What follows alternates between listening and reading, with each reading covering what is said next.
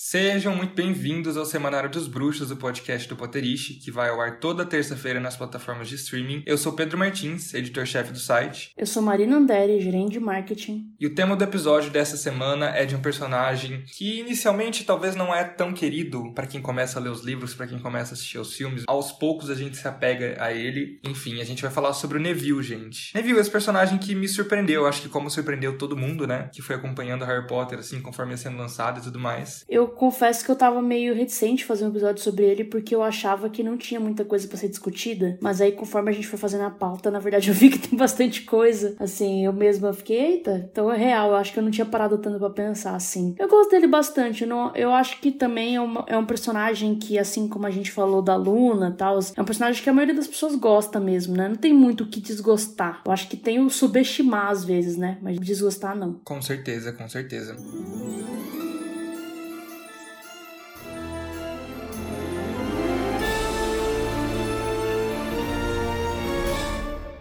A gente convidou a Thaís Fará, que é apresentadora da Rádio Sonoros. E aí, Thaís, primeiro de tudo, muito obrigado por aceitar o convite e já lanço a braba aí. É Neville ou Neville? Ai, obrigada por me chamarem, porque eu gosto muito de falar do Neville. E eu chamo ele de Neville, e não de Neville. Eu acho que Neville é realmente em inglês. Pra quem for muito fã, vou lembrar que a Thaís foi mencionada no primeiro episódio nosso, que eu falei que o Neville só tinha dois fãs, que era a Thaís e o Luan Santana. que necessariamente não quer dizer que, tipo, era a questão que eu falei da questão de ser subestimado tá, gente? Não sou hater, tá? Tá bom. Inclusive, na realidade, esse episódio é pra mostrar que, né, pra mostrar outras coisas sobre o Neville, uma narrativa diferente do que a gente tá acostumada. Inclusive, Thaís, o seu personagem favorito de Harry Potter é o Neville? Enfim, como é que é, assim, sua relação com o Neville? Sim, é o Neville, meu personagem favorito. No começo não era, né, porque eu comecei a ler ver Harry Potter quando eu era muito criança. Então, no começo era Hermione, claro, assim, não tinha como. Mas conforme eu fui crescendo e lendo os livros, fui me apaixonando, assim, pelo pelo, Neville e me inspirava pra caramba, assim. Então, virou de fato meu personagem favorito. Ai, que fofo. Em que sentido, assim, ele te inspirava, sabe? O que, que te chamou a atenção no Neville, assim?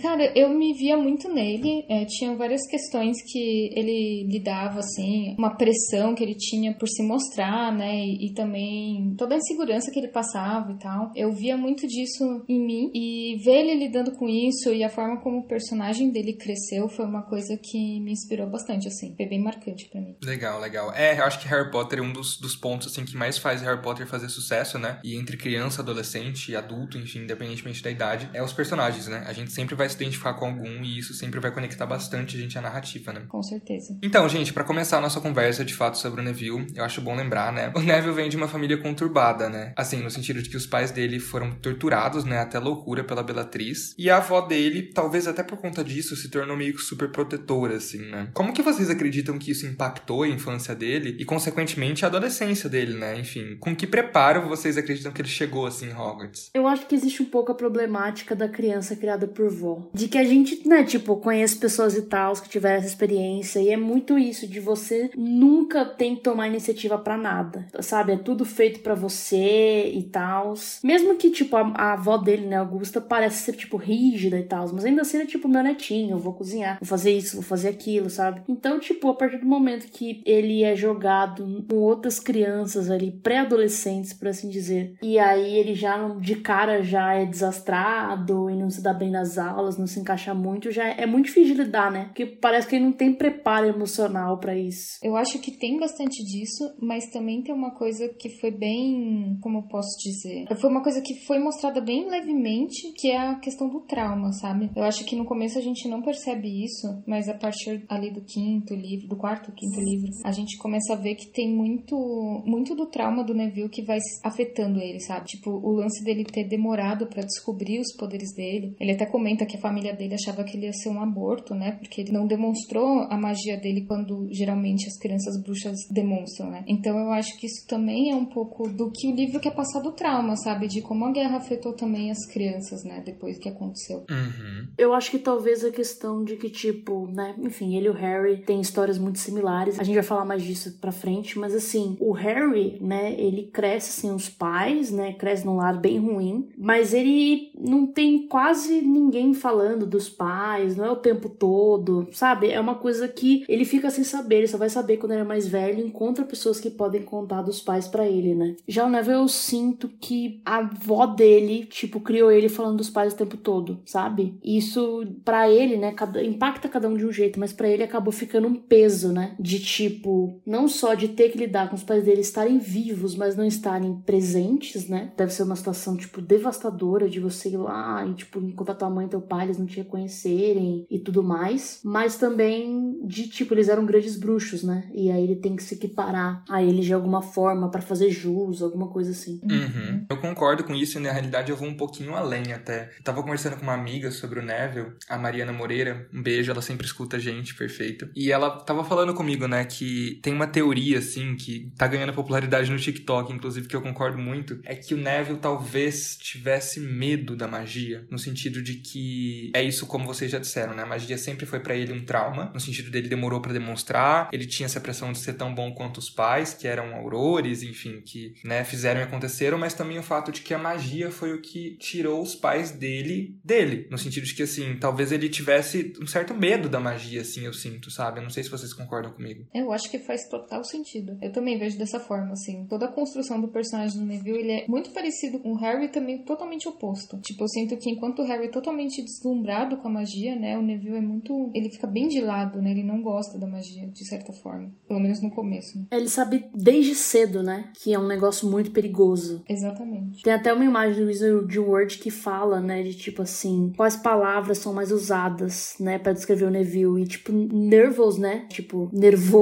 é a primeira, né? Ele tá o tempo todo ali em alerta, tenso. Não sei se o medo é nessa, como é que a gente coloca, tipo, não sei sinceramente se é o medo da magia, medo do que a magia pode fazer, se é a magia em volta dele, se é a magia que ele pode fazer em si, mas medo com certeza tem ali bastante. Acho que é medo do que a magia pode causar, né, de modo geral, tanto com ele quanto com qualquer pessoa ao redor, né? Inclusive, uma, uma questão, né? Tipo assim, a gente usa muito como argumento para falar mal do Snape o fato de que, né, o Neville passou por todas as coisas e tudo mais, mas aí o maior medo dele em Prisioneiro de Azkaban é o Snape. E para mim, me parece que, na verdade, assim, não que o Snape não seja uma pessoa horrível, a gente já falou, né? A gente tem episódio todo dedicado a falar mal do Snape. Amo. Mas assim, me parece que é uma questão de uma pessoa que ainda não processou direito, não sabe direito quais são as próprias questões, sabe? É isso, acho que ele não, não processou ainda completamente, ele vai fazer isso mais tarde. O que, que ele tem a temer, sabe? É mais ali o que tá na cara enquanto ele é mais jovem, a questão do Snape. É, eu vejo o Snape como a personificação da pressão, sabe? Porque o que eu sinto é que o Neville, ele é uma criança que já não sabe lidar com pressão e ele sente essa pressão o tempo todo. E o Snape era o professor que mais pressionava ele, né? Hum, de fato. Então eu acho que também tem um pouco disso, tipo, o, o Snape, ele era a personificação dessa coisa, né? Dessa angústia dele. Uhum. Então é, era o Snape enquanto pessoa, mas também as sensações que ele provocava, né? Em cima disso. É. Esse vocabulário, né, esse quadro que o Pottermore, o antigo Pottermore fez para descrever o Neville, né, das palavras que mais são usadas na narrativa dos livros, eu acho que me leva até um pouco a, a questionar o quanto a narrativa também faz a gente construir o Neville como a gente vai discutir isso mais para frente, mas faz a gente construir o Neville como uma pessoa toda até um pouco paranoica, sabe, no sentido de que, enfim, além de nervoso, né, que usam muito para descrevê-lo, usam muito frightened, né, que tipo amedrontado, confuso e até tipo miserable, sabe, que é muito pesado, né, tipo meio que, sei lá, miserável, sei lá. Então assim,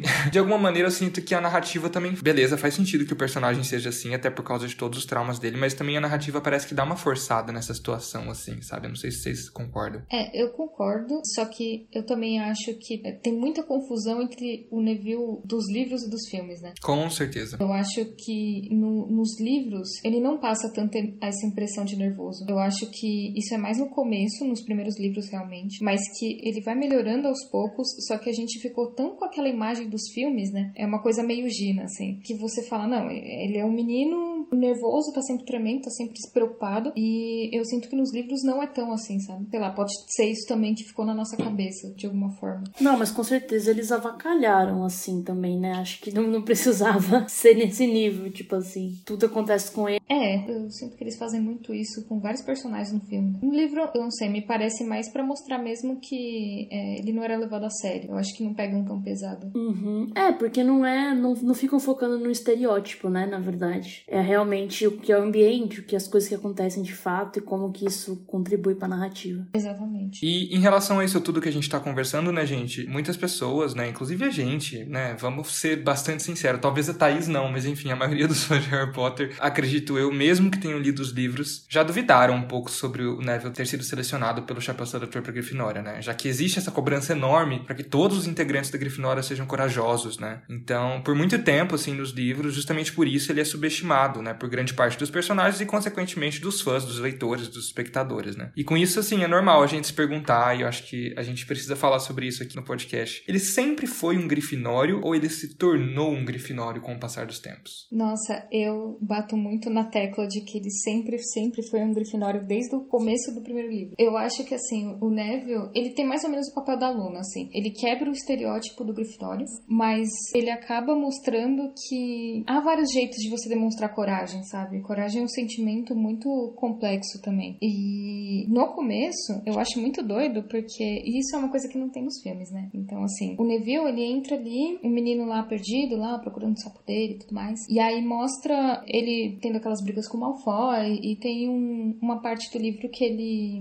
O Malfoy prende as pernas dele, né? E a Hermione vai ajudar, o Rony fala que ele tem que enfrentar o Malfoy e tudo mais. E o Harry fala para ele que o Neville valia mais do que 12 Malfoys. E aí eu acho que foi nessa parte que virou uma chavinha ali, sabe? Porque o Harry bota fé no Neville, né? Ele acredita no, no Neville. E isso muda a atitude dele. Ele, inclusive, acaba arrumando uma briga com o Malfoy, né? Depois disso, ele vai enfrentar o Rony, é, a Hermione e o Harry, né? Ele vai enfrentar as únicas pessoas que apoiaram, defenderam, botaram fé nele. E para mim, isso é a maior demonstração de coragem que tem, sabe? Muita gente tira sarro, né, do Dumbledore dando aqueles cinco pontos só pra fazer a Grifinória vencer da Sonserina, né? Concordo que faz sentido, mas eu também acho que é muito justo. O comentário que ele faz a respeito do Neville é muito acertado, né? Apesar de que os pontos não necessariamente são. Total, né? Essa coisa de a gente passar pano pra pessoa que a gente gosta, né? É muito fácil, é muito fácil você fechar os olhos e fingir que não tá acontecendo. Então, realmente, você ter essa, essa gana aí de, tipo, não, sabe? O certo é isso, então eu tenho que enfrentar essa situação e às vezes correr o risco de perder uma amizade, né? Mas é o que é certo. Uhum. É, eu acho que o Neville, ele demonstra muito caráter, assim, sabe? Ele, todos os livros, ele faz o que ele acha que é certo fazer. Tanto que ele defende o Harry no quinto livro, né? Quando o Simas tá brigando lá com o Harry, falando que não acredita nele, que ele é louco e tal. O Neville também enfrenta o Simas, que também é, é um amigo próximo dele, né? E nem é por nada, não é nem para defender o Harry, mas para defender o que ele acha certo. Ele acha que realmente o Voldemort voltou e que, sabe, eles não podem negar aquela realidade. Então, para mim, assim, eu acho que não fica muito claro nos filmes, realmente, mas nos livros, desde o primeiro momento, mostrou que o Neville era realmente muito grifinório, sabe? Coragem não é ausência de medo, é enfrentar, então é isso, né? A questão dele ser, ele é mais discreto e nervoso ou qualquer coisa assim, não impede que ele enfrente isso e vá atrás. E também acho que a coisa normal, né? De que, tipo, parece que todo mundo espera que os grifinórios sejam, tipo, ah, sabe? E as pessoas podem ser má delas, tá ligado? E eu acho que nesse sentido, inclusive, Marina, essa questão de ser grifinório, ser corajoso, não é não ter medo, é saber enfrentá-la. Nesse sentido, o Neville tem às vezes mais medo do que outros personagens e enfrenta esses medos, né? O que tornaria ele ainda mais grifinório, talvez. Exato, né? Porque, tipo, você fazendo as coisas quando você não conhece o risco, quando você não tem nada a perder, é fácil, né? Que aí, na verdade, pode ser nem coragem, pode ser só impulso, que também é uma coisa grifinória. Uhum. Exatamente. E uma outra questão também, né, que eu acho que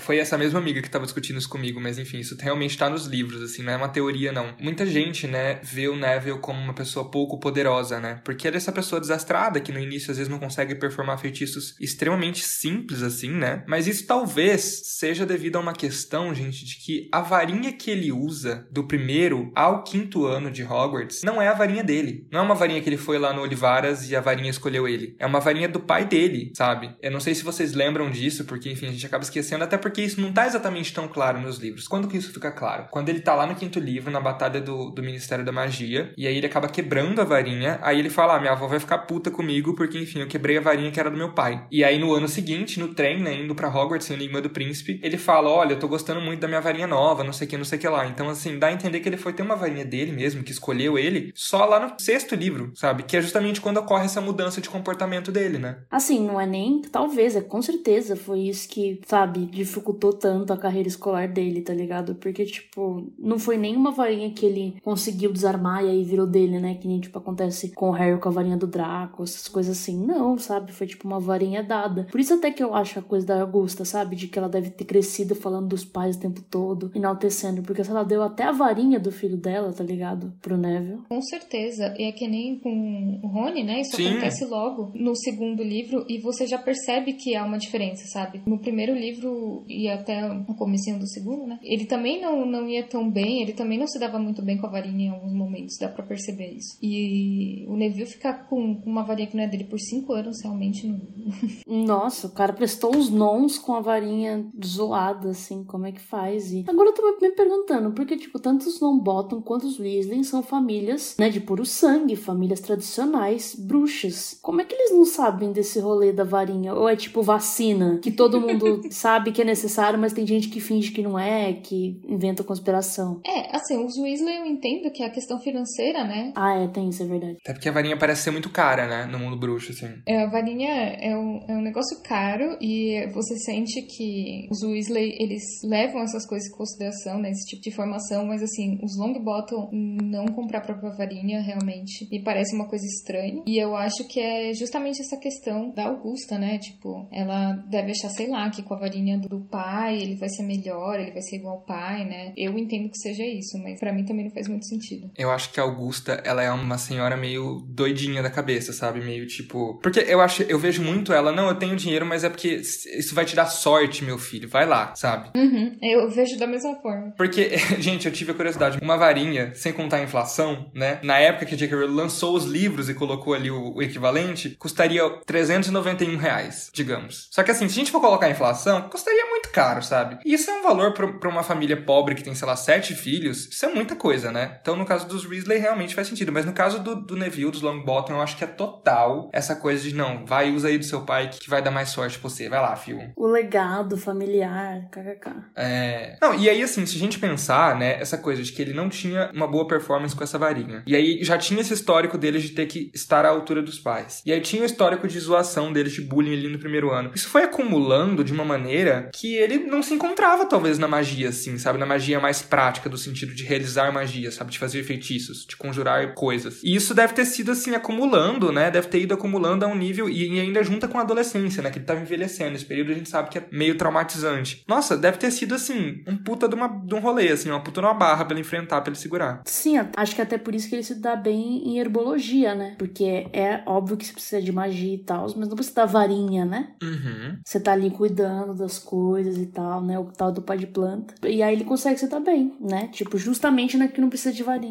Nossa, isso faz sentido. Eu nunca tinha, tinha pensado por esse lado. Só é corvina, né, Pedro? Eu sou muito inteligente. Não, meu Deus, é que eu tô chocado realmente, assim, sabe? Porque eu sempre pensava, ah, a herbologia não é um sinônimo de coragem, de bravura, né? Que é o estereótipo da Grifinória. Mas é porque faz sentido ele se dar bem. Se a gente for levar em consideração essa questão da varia, faz muito sentido, assim, ele se dar bem em herbologia. Mas de qualquer maneira, assim, sabe? Eu acho que herbologia é uma coisa que, como eu disse, não é o estereótipo da Grifinória, né? Do aluno da Grifinória. E ele se interessar, na realidade, por outras áreas do conhecimento bruxo, além da defesa contra as artes das trevas, né? Que é o que é o Finger in Death and Screaming do rolê, isso faz ele quebrar. É porque Grifinória é muito assim, né, gente? Mas enfim, isso faz ele quebrar, né, essa questão do que se espera de, de um homem, assim, sabe? Eu realmente acho que o Neville e a Luna, eles servem bastante para quebrar alguns estereótipos que, sei lá, o próprio trio constrói, sabe? Por exemplo, a Luna tem o lance, né, dela ser da Corvinal, vista ali como uma hippie, mas na verdade ela é super inteligente. Tipo, ela só tem formas diferentes, uma inteligência diferente, né? Formas diferentes de conhecimento. E eu acho que o Neville é mesma coisa. Ele tem uma aptidão que não é comum, mas que ele é muito bom naquilo. E assim, ele acha que não, não tem que valorizar aquilo por uma pressão do estereótipo, né, do Grifinório, e por uma pressão da,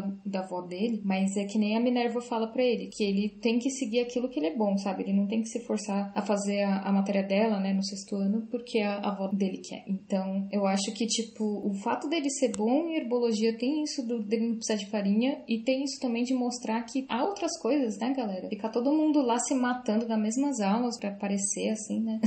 a gente sempre volta a isso nos episódios, mas adolescente, velho, é tudo bando, né? As pessoas são nem bando, não tem personalidade nenhuma. É impressionante. Sim, total. E, enfim, de qualquer maneira, depois ele deve. Isso leva ele até a própria carreira dele, né, gente? Como professor de herbologia. Não, exato. Dá pra ver que, assim, óbvio, assim, ele, ele acabou se aproximando mais dessa área, eu imagino, justamente porque ele conseguia se dar bem. Não dependia da varinha e tal, mas, pô, ele também acabou que deu sorte, né? Justamente porque ele se dava bem, era também algo que ele curtia, que ele foi se aprofundando e que, pô, virou a profissão dele. Isso é muito, muito legal. E com certeza ele, enquanto professor, deve ser. Eu imagino que deve. Deve, né? Porque, enfim, no canon de Harry Potter ele ainda vai estar lá em Hogwarts, com certeza. Tipo, deve estar lá na, na, na estufa agora. Mas, enfim, ele deve ser um professor muito bom, eu acho, assim, sabe? Considerando que ele entendeu o que era ser um aluno que às vezes não era o que era esperado. Não era uma Hermione da vida, não era um Harry da vida, não era um Malfoy da vida, que não, é, não era muito inteligente, mas, assim, tinha lá o seu status quo, né? Enfim, eu acho que ele deve ser um professor muito bom nesse sentido, assim, muito paciente, muito, enfim. Isso deve ter levado essa jornada toda, deve ter ajudado ele na carreira, assim. Ele deve ter empatia, né?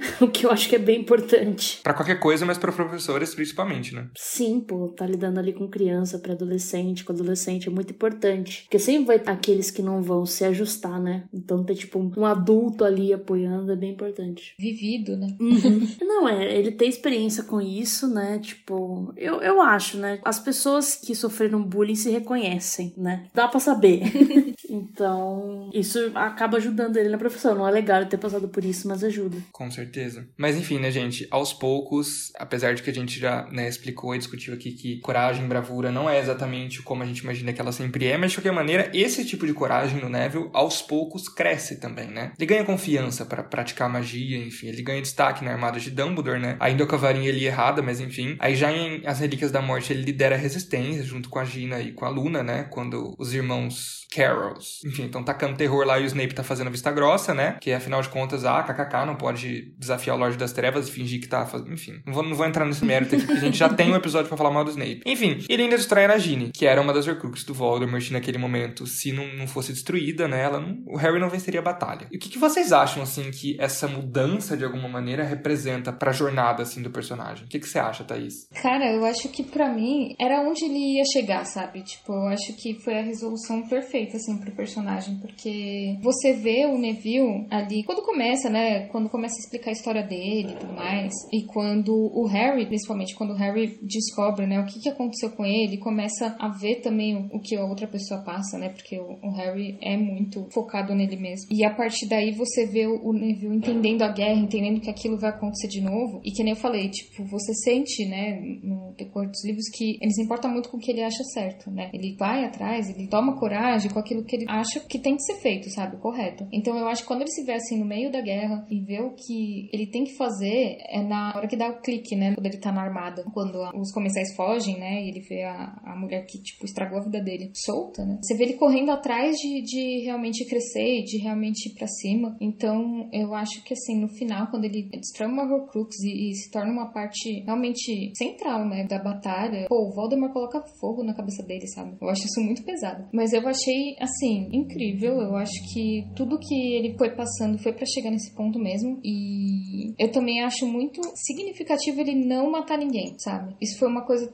que eu lembro que na época foi bem discutido. Tipo, eu não lembro de onde isso surgiu, se era um boato, se era, enfim, alguma teoria, mas que tinha gente que falava que não entendia por que, que ele não matou a Bellatrix, mais. E eu achei isso muito bom, porque ele não se corrompeu, sabe? Ele não, não sujou a mão, ele fez as coisas de forma correta, né? Tipo, ele não, não foi atrás de vingança. Eu acho isso também muito legal pro, pro personagem dele. Nossa, eu acho que você tem que ter uma, um caráter muito forte para não ir atrás de vingança, cara. Tipo, mais tudo que ele passou. Exatamente. Até porque a questão, né, é que a Bellatrix não torturou os pais dele ali durante a guerra, né? Na real, o Voldemort já tinha caído, né? Pelo que eu lembro, assim, dos livros. Sim. A Bellatrix foi atrás de torturar os pais dele, tipo, como vingança, realmente, né? É, se não me engano, foi acho que um ano depois que o Voldemort já tinha caído. Gente, que mulher sádica do caralho, né, mano? Tipo, porque isso não tem nenhuma justificativa de que, sei lá, estavam. Não que exista justificativa pra tortura, né? Mas assim, ah, estava torturando pra conseguir uma informação, né? Tipo assim. Que Voldemort tinha pedido pra ela, sabe? Não, velho, foi só tipo assim, sabe? Vou aqui destruir a vida dessas pessoas, entendeu? Acabar com a vida dessas pessoas. Não, eu aqui já tô com raiva, entendeu? O menino realmente.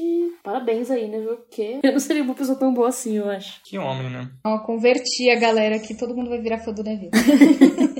Compra uma camiseta. Isso é uma das coisas legais, assim, do, do podcast, que o pessoal até fala pra gente nas redes sociais como comentário, é que a gente, de alguma maneira, acaba até mudando um pouquinho a visão deles sobre alguns personagens, sabe? Uhum. Claro, os personagens mais, mais polêmicos, tipo Snape, quem defende, defende, quem não defende, defende. Infelizmente, a gente não consegue mudar a visão de ninguém. Mas, em alguns personagens, né, tipo a Luna, o Neville, enfim, acho que isso rola, sabe? E é bem legal. Não, eu, eu mesmo, enquanto participante e ouvinte ao mesmo tempo, entendeu? Gente, eu vou editar o episódio e aí eu esqueço, né, o que eu falei. E aí eu ouço e aí eu fico, nossa, que inteligente, uma coisa que eu mesmo incluí e já esqueci. Então é perfeito, assim. Eu acho que realmente dá uma vazão pra gente conseguir explorar as coisas muito mais, assim. E o Neville, eu acho que é muito isso que a Thais falou e de como é bem construído o arco narrativo, né? A gente se esquece, né? Enfim, num filme, por exemplo, as coisas são muito certinhas, geralmente, né? A pessoa faz isso pra chegar a isso, pra ir pra isso, pra ir pra isso. Tipo, é uma coisa bem sequenciada e tal. A narrativa cinematográfica, né? Sim, sim. E aí num livro, né? Ainda mais Harry Potter, que são sete livros, às vezes parece que as coisas são meio à toa, né? Tipo, ah, essa aqui, essa linha aqui, essa coisa. Mas não, pô. Neville, ele precisou passar por toda essa jornada pra ser a pessoa a destruir a Nagini, entendeu? Acho que o problema é que né, a J.K. Rowling ela tinha domínio dessa narrativa dele. Primeiro que ela sabia desde o início que qual que ia ser o arco narrativo dele, né? Eu imagino. Porque ela também, enfim, ela faz uma narrativa, ela escreve uma narrativa muito boa, ela tem esse domínio. O ponto é que, por ser um personagem que de alguma maneira foge um pouquinho do estereótipo daquele próprio universo, os produtores dos filmes não conseguiram acompanhar, sabe? Bom, eles não conseguiram acompanhar coisas muito mais simples, né? Como a questão da Gina. Ah, é, é isso que eu ia falar. Mas assim, em relação à presença do Neville nos filmes, né, gente? A gente tem alguns pontos que a gente pode discutir, né? De modo geral, o ponto é, os produtores não conseguiram fazer jus ao personagem, mas vamos começar falando que, enfim, o Neville nos filmes ele vira o Dobby, né? É, quanto tempo vocês têm? Porque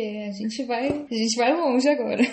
Mas é isso, né? O, o Neville, meu Deus do céu, eu não sei o que, que aconteceu. Eu acho que assim, ele é um personagem bem construído nos filmes até o terceiro filme. E aí, a partir do quarto, não sei o que acontece, foi quando ele assumiu aí. É quando ele vira o Dobby. Exato, é quando ele incorpora aí o Dobby, né, pra economizar aí nos efeitos especiais. E, cara, você fica muito perdido. E o que me dá mais desgosto, assim, é que eu gosto muito do Dobby, eu gosto muito do Neville, e nos filmes você não consegue criar esse vínculo com nenhum dos dois. Péssimo. Eu gosto muito do Dobby e do Neville, mas eu gosto deles separados, né? Que não como a mesma pessoa. Exato. Não, e ele aparece muito pouco, assim, tipo, nesses momentos, né? Assim, em ordem ele aparece bastante e tal, mas assim, no quarto filme, né? Um primeiro momento que ele é o Dobby, que é o rolê do Gelricho e tal. É, aliás, vamos explicar pro pessoal que tá escutando a gente e talvez ainda não tenha lido os livros, um Potter Explain aqui. Gente, a gente tá falando que o Neville faz o papel do Dobby nos filmes porque o Dobby, ele aparece em todos os livros, menos o terceiro, se não me engano. E aí no quarto livro, por exemplo, quem dá o Gelricho, aquele negócio que faz o Harry virar o peixe, é o Dobby. Na realidade, o Harry tava meio que atrasadão lá pra ir pra fazer a tarefa e o Dobby acorda ele e vai lá dar o Gelricho pra ele, sabe? E aí o Dobby vai aparecendo, ele vai fazendo outras coisas nos outros filmes, nos, nos outros livros, desculpa. Só que nos filmes, ele aparece só em Câmara Secreta e em Relíquias da Morte. Inclusive, isso é um problema, a gente tá discutindo no nosso... Parece pra morrer. É, a gente discutiu no nosso primeiro episódio do quanto isso é problemático pra gente criar, pro, né, pro espectador criar uma, uma ligação com o personagem, sentir a morte dele.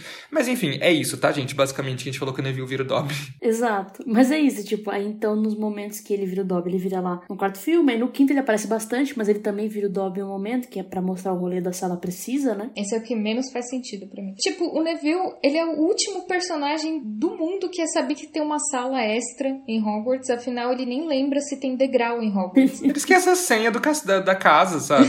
Exatamente. Não, total, nada a ver, né? É porque isso, tipo, eles, ah, eles queriam que fosse algum personagem que a gente conhecesse mais, tipo, que assim, sei lá, se aparecesse aleatoriamente o Dino lá mostrando as coisas, ia ser muito aleatório. E aí eles iam ser obrigados a desenvolver o personagem de alguma forma, entendeu? Porque senão ia ser muito estranho. Ah, o Neville tá bem desenvolvido, coloca ele ali. Ele não tem nada pra fazer mesmo. Faz ele fazer isso, sabe? Não, com certeza. E, tipo, aí ele não aparece, né, no sexto direito, assim. É muito, muito rápido também. E aí no sétimo, gente, no sétimo, parte 1, eu lembro, tá, Thaís? A gente entrou lá na sala pra ver a pré de Relíquias da Morte, parte 1. Quando o Matthew Lewis veio pro Brasil, que é o ator do Neville. Ai, para que vai mexer comigo.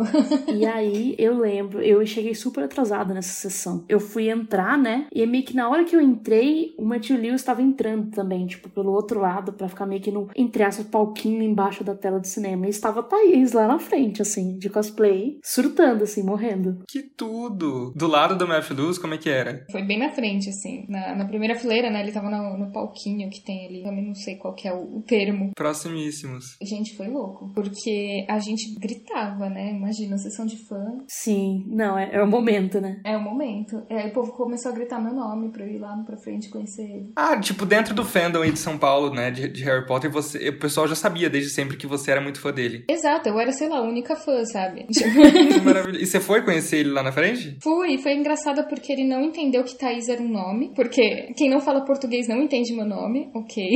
então, aí depois ele entendeu e tal, e me chamou pra ir lá. E ele foi fofo? Muito fofo, muito simpático. Mas a situação foi para dizer que quando eu tava nessa pré-estreia, então Lee tinha aparecido e tal, saiu, foi embora. Foi pro hotel, cinco estrelas dele e dormir. E aí, ele aparece em uma única cena, né, em Relíquias Parte 1, que é no trem, que ele fala, tipo, pros comensais que o Harry não tá lá. E aí, só que a sala gritou loucamente, porque como o Matthew Lewis tava lá, tá ligado? Ai, meu Deus, que rolê aleatório, gente. Aleatório demais. Foi como, tipo, a mulher gorda, ela sumiu. Foi basicamente esse momento, assim. Nossa, sim. Não, mas assim, o que me causa muita revolta é o quinto e sexto filme com relação ao Neville. Porque eram uns momentos cruciais de construir o personagem pro final, cara. Você pega os filmes, você assiste de uma vez só, você não entende nada. Se você, assim, não lê os livros, né? Você não, não entende o que aconteceu com o menino. Do nada, ele tá caçando sapo e do nada ele tá matando a, a Nagini, sabe? Você pensa, porra, será que ele gosta de animal nesse tanto, assim? De, de, de cuidar de um e matar, de outro, matar outro? é, então, é tipo, cara, o que que aconteceu? Ele surtou?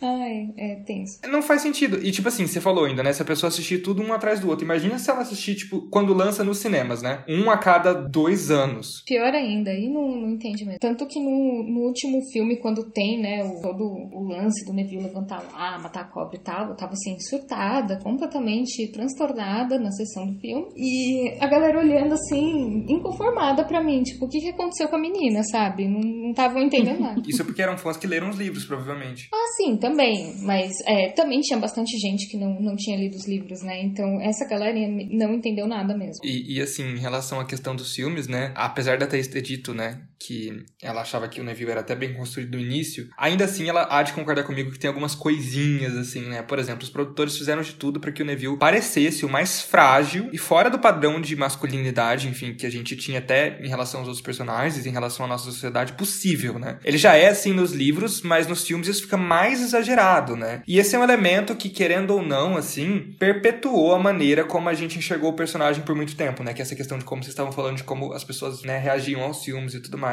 No sentido de que a gente foi estimulado, né, a ver esse homem, entre aspas, fora do padrão, fraco, como menos grifinório do que os outros, né? Sim, gente, né? Tem o grande estereótipo da criança gorda, né? Nossa, sim, exato. Entendeu? É isso, de tipo, como a gente falou um pouquinho antes agora, né? De como não é legal essa coisa de, ai, você ficar rindo porque o personagem se dá mal, tá ligado? Mas é isso, ele era uma criança gorda, haha, que engraçado. Ele é o gordo pendurado, nossa, kkk. E aí depois ele emagreceu, talvez é por isso até que ele tenha sumido, que aí eles acharam que não tinha mais graça. Não, com certeza. É, eles colocaram uma, um negócio na orelha dele, né, gente, para parecer que a orelha dele era, tipo, extremamente. Como que eu posso dizer? Acho que a orelha ficava um pouco mais pra frente, assim, sabe? Sim, e os dentes também, né? Ele usava um, um negócio nos dentes também, para ficar mais. Mais fora do padrão possível. Um esforço que não havia com Hermione, né? Exatamente. Ele era um alívio cômico só por ser, sei lá, né? Gordinho e, e com dentão. E aí isso também foi um pouquinho pro Rony depois, né? É muito estranho. Eles tentaram estereotipar bem as crianças assim no começo, né? Uhum. Ah, é porque é muito preguiça, me parece, sabe? De, de você desenvolver as pessoas. Gente, tá, tem os livros, você nem, você nem precisa criar se você não quiser. Tá ali já, já tá feito. Só pega e adapta. É só incompetência. Ou preguiça, mas enfim, não deixa de ser incompetência, né? Uhum. É complicado. Mas aí nos filmes, né, gente? Com o passar dos filmes, com o passar dos anos, o Neville passou por uma Matthew Lewisação, assim, né? o personagem, é, como escreveu Marina na nossa pauta, ele não é gostoso nos livros, canonicamente. mas o Matthew Lewis foi ficando cada vez mais bonito, cada vez mais padrão, né, gente, com o tempo. E eles tentaram até colocar um, um enchimento de bochecha nele, né? Quando ele ficou mais, né, mais Matthew Lewis. Só que isso não, não adiantou, né? E aí eu fiquei me perguntando, assim, queria que vocês me dissessem até se eu tô problematizando demais. que ao mesmo tempo em que o ator passou por essa mudança, assim, né? O personagem também se tornou mais corajoso. Então, assim, nos livros, ele não fica mais, entre aspas, másculo para ficar mais corajoso. Só que nos filmes fica. Existe essa relação entre uma coisa e outra, sabe? A quebra de expectativa que a gente tem é diferente nos filmes, porque a gente acaba relacionando que ele ficou, ah, mais corajoso, mais isso, mais aquilo. Ainda mais porque o personagem não tem construção direito. A gente relaciona esse físico diferente do Matthew Lewis, assim, sabe? O que eu, honestamente, acho um pouco problemático, um pouco negativo, assim. Não é culpa do ator, né, gente? Ele não tem culpa. Mas. É, eu acho que foi mais ou menos a mesma coisa que rolou com a Hermione, né? Meio que nos filmes, para mostrar que a personagem cresceu, evoluiu, se tornou corajoso e tal, tem que ter a, aquela mudança no físico, né? Então, assim, eu também acho que teve um esforço para esconder, mas ao mesmo tempo não. Porque você vê o último filme, não, não tem mais um esforço, assim, pra esconder o, o, Matthew Lewis ali, né? Já não tem tanto enchimento de, de barriguinha e tal. O que tem, eu acho bem mal feito, inclusive, no, no último filme. É, não tem mais a, a, prótese, né, no dente e tudo mais. Então, eu acho que eles se aproveitaram um pouco disso, sim, para mostrar que ele cresceu, né, que ele ficou corajoso, sei lá o quê. E eu não acho que isso influencia muito na visão que a gente tem do personagem, mas, sei lá, eu, eu não gosto, tipo... é, eu acho que não é nem em relação ao personagem, sabe, mas aquela criança que tá vendo ali, especialmente se você, por exemplo, é um, né, um menino gordinho, assim, na sua infância e tudo mais, aí você vai acompanhando e tudo mais, e você vai vendo, você fica, no... quando você tem, sei lá, 10, 12 anos, sabe, você fica, de alguma maneira, inconscientemente pensando que, tipo, nossa, o menino gordinho que era chacota ficou corajoso e matou a Nagini, e aí você relaciona isso, sabe, com essa mudança do ator. Sim, com certeza, é aquele influência do cinema, né, dos blockbusters, eles, meu, pra conseguir a bilheteria é isso, né, coloca isso na nossa cabeça e, sei lá, às vezes eu fico pensando que se fosse hoje em dia, talvez não fosse mais assim, sabe? É, que, mas justamente porque é pela mudança do mercado, né? Exato. Não é porque existe uma mudança na consciência das pessoas que estão fazendo isso, mas elas sabem que já não é mais tão bem aceito certas questões, sabe? Aí para não para agradar, barra para não sofrer nenhum tipo de boicote, sei lá. Não que a Warner saiba não sofrer boicote, mas enfim. Eu acho que eles uniram o útil agradável para eles, não pra gente. Era ótimo, né, ter aquele ator ali extremamente padrão, enfim, que fosse promover o filme, isso, aquilo, aquilo outro, naquela época ainda e era bem aceito, então foda-se, né? Não vamos nem disfarçar. Ah, é, ele fez, ele fez ensaio de cueca, né? Foi realmente uma grande, uma grande sensação. Sim, pois é. Que fase, né? e para finalizar, eu acho que uma coisa interessante assim da gente da gente discutir é que o Neville foi quase o eleito, né, gente? O que que aconteceu ali foi que o Voldemort não interpretou bem a profecia da Trelawney, né? Mas ela falava de um garoto, né, nascido no final de julho, cujos pais já teriam desafiado o Voldemort três vezes. E, enfim, isso se aplicaria tanto ao Neville quanto ao Harry, né? Foi a escolha do Voldemort de marcar alguém como ser igual, enfim, ele marcou o Harry, mas poderia ter sido o Neville, né? Que ele escutou ali, ficou doido, enfim, na correria, foi lá, deixa eu escolher esse aqui, não sei porquê, né? Enfim, poderia ter sido o Neville, né? Que impacto vocês acreditam que isso tem, assim, na vida do, do Neville, assim, do personagem, sabe? Vocês acham que ele conseguiria, assim, como que ele lidaria com essa situação se ele estivesse no lugar do Harry, assim? Cara, é muito doido, porque quando eu era adolescente, né, eu fazia o quê? Fanfic. Eu escrevia na Flores e Borrões. Tudo! Tá no ar até hoje, perfeito. É, então, adoro. E, e era assim, Flores e Borrões early days. É, era, né, aquele fórumzinho. Ia lá escrevia minha fanfic do Neville e era justamente isso que eu tentava escrever. Como seria se o Neville fosse o eleito. E eu lembro de escrever um capítulo e eu nunca mais consegui escrever. Meu Deus. É sério, passou, sei lá, 10 anos, eu, eu revi aquela fanfic e eu falei, não, eu vou tentar escrever. Eu não consegui escrever. Porque eu começava a pensar nisso, em como seria a história na perspectiva dele, né? E é muito difícil, cara, porque ele é muito diferente do Harry, né? Tipo, eu acho que ele até enfrentaria, né, o que, o que ele tivesse que enfrentar como eleito, mas eu acho que demoraria muito mais. Tipo, eu acho que ele precisaria de muito mais tempo do que o Harry para tomar certas atitudes. E eu não sei se ele ia conseguir, sabe? Eu também eu sinto que, por exemplo, a questão, né, tipo assim, o Dumbledore tem uma influência muito grande no Harry, justamente porque o Harry não tem nenhuma figura ali de guia. É porque o Dumbledore sabe, né, que ele vai ser importante para isso, né? Sim, sim, mas o ponto é isso, tipo assim, tendo familiares que se importam, né, tipo, o Neville tem a avó dele que se importa com ele, diferente do Harry, que tem os tios que não se importam. Então, tipo assim, acho que não ia ser tão fácil assim, tá ligado? Levar o Neville. Quando o Dumbledore falasse, vamos procurar Cruxes, a avó dele ia falar, hoje não, Faro.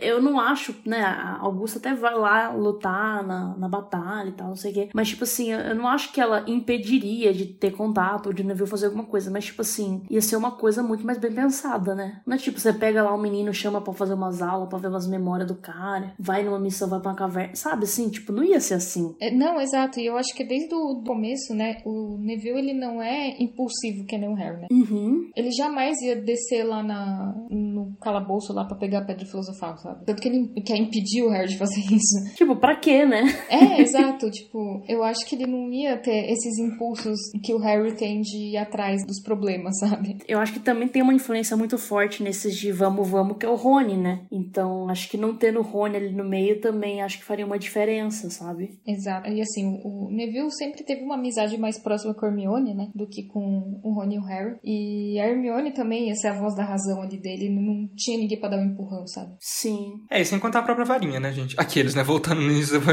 Teria que ser a partir do sexto ano ali, enfim. Ah, não, mas aí eu acho que a partir. Aí, isso eu acho que o Dumbledore ia atrás. De falar, pô, se esse menino tem que derrotar o Voldemort em algum momento, então a gente precisa que ele tenha uma varinha que funcione. Até porque... Tipo, Harry, a gente vai precisar que ele voe, então vamos dar uma vassoura para ele, né? Vamos quebrar as regras pra dar uma vassoura para ele. Exato. Até porque foi a varinha do Harry que salvou ele, né? Tem todo o lance da, da Fênix lá, do Dumbledore. Tem o mesmo pelo da... Pelo, pena. a pena da Fênix. Do Voldemort, né? Então, tipo, uma não consegue batalhar com a outra. Foi isso que salvou a vida dele. O Neville isso ia morrer. É. Não, mas aí provavelmente ele teria a varinha que é do Harry, né? Ou alguma coisa tipo isso. É, faz sentido, faz sentido. Então, mas ele ia ter que ir lá comprar, né? Ia atrasar uns anos, gente. Vai, alguns, alguns bons anos, assim. Ia ter um delay aí. Tem um delay, é. E talvez nesse delay o Voldemort conseguisse sair por cima, não sei.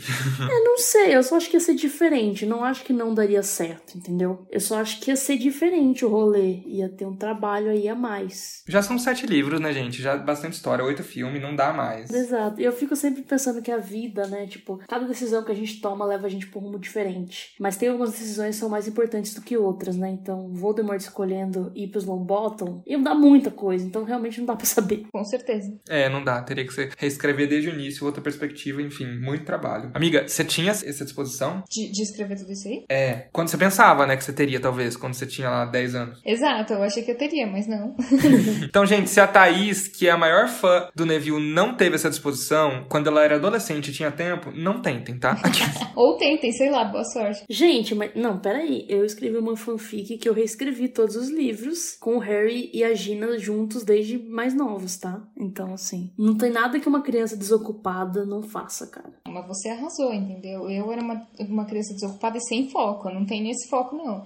não, mas a sua tem muito mais pormenor, é muito mais difícil. E eu também não, tipo, na verdade não alterei quase nada no sentido da timeline pro Harry acabar com o Voldemort, porque não necessitava, entendeu? Ah, não, faz sentido. Então, de novo, gente, não tentam. Tentem fazer com um personagem que, que não precisa alterar muita coisa. Tá tentando minar a criatividade das pessoas, Pedro. É. Mas se quiserem tentar, floreiosborrões.net, tá? Que é o site de fanfics do Potterish, perfeito. Existe desde antes da J.K. Rowling fazer os livros, gente, tá lá. pois é. Mal sabem que o primeiro lugar que Harry Potter foi publicado foi na Floreios e Borrões. Eu tenho plena certeza. Pois é. Então é isso, gente. A gente caminha já pro final do nosso episódio. Eu queria agradecer muito a Thaís por fazer parte. Acho que a gente realmente encontrou uma fã demais, assim, acrescentou muitas coisas, assim, do Neville. Eu confesso, né, que eu e Marina até tínhamos um pouco de receio de, tipo, meu Deus, o que a gente vai falar sobre o Neville? Quem a gente vai convidar? Quem a gente vai conseguir fazer para desenvolver um bom episódio? E eu acho que esse episódio ficou muito bom, gente. Modéstia à parte. Se vocês concordarem comigo, avaliem aí o podcast. Se não concordar, não precisa, tá? Mas enfim, Só se concordar, é, vai lá dar o like no YouTube, vai lá avaliar na Apple Podcast, onde puder. O Spotify acho que não tem como, mas assim, onde puder você dá o biscoito, tá? Ou vai nas nossas redes sociais. Por falar em redes sociais, Thaís, Onde o pessoal consegue te encontrar para trocar uma ideia com você, para falar se concorda, se discorda, enfim. É, se alguém quiser conversar comigo sobre o Neville ou Harry Potter ou qualquer coisa assim, eu moro no Twitter há alguns anos, tá? É, a minha casinha é Isemoit, que é YS, emo de pessoa emo mesmo e witch de bruxa. e também na Rádio Sonoros, nosso podcast, mas ele é de ficção, tá? A gente não discute Harry Potter como a gente discute aqui no semanário. E aí é só procurar Rádio Sonoros em todas as plataformas de streaming. Exatamente, arroba Rádio Sonoros, estamos no Spotify também, todas as plataformas. Não, um exercício muito bom de ficcionalização, né? A gente não tem criatividade para isso, mas é bem interessante. Exatamente. A gente tem de vez em quando, então tem poucos episódios, mas eles são feitos com amor, tá? Mas quando rola, rola. Exatamente. Legal. E as suas redes sociais, Marina? É arroba Marinandere em todas, em Twitter, em Facebook, em TikTok, em Instagram, em Clubhouse, todos os lugares estamos aí, Marinandere. A-N-D-E-R-I. É isso. As minhas também são tudo igual. É arroba Martins. No Facebook, no Twitter, no Instagram e no Clubhouse, e, enfim. É isso, gente. Se algum dia vocês que escutam a gente quiser bater um papo no Clubhouse, dá um alô aí em alguma rede social, enfim, a gente pode tentar marcar, né, Marina? Ah, é, a gente tem que tomar iniciativa, né? Mas em algum momento vai acontecer. Se vocês quiserem, vocês comentam aí nesse post lá. Gente, o Pedro, o Pedro não tinha iPhone, o Pedro comprou um iPhone só pra ter Clubhouse. Basicamente, é a rede social do áudio. É a minha rede social, sabe? Mas enfim, e as redes sociais do Ishi, amiga, quais são? Faça as honras da casa. É arroba Oficial no Instagram e arroba no TikTok, no Twitter e no Facebook. E para as últimas notícias do mundo bruxo, artigos, listas e quiz, poteriche.com. É isto. Muito obrigado, viu, gente, por acompanhar a gente até aqui. Até a próxima e um beijo. Beijo. Beijo.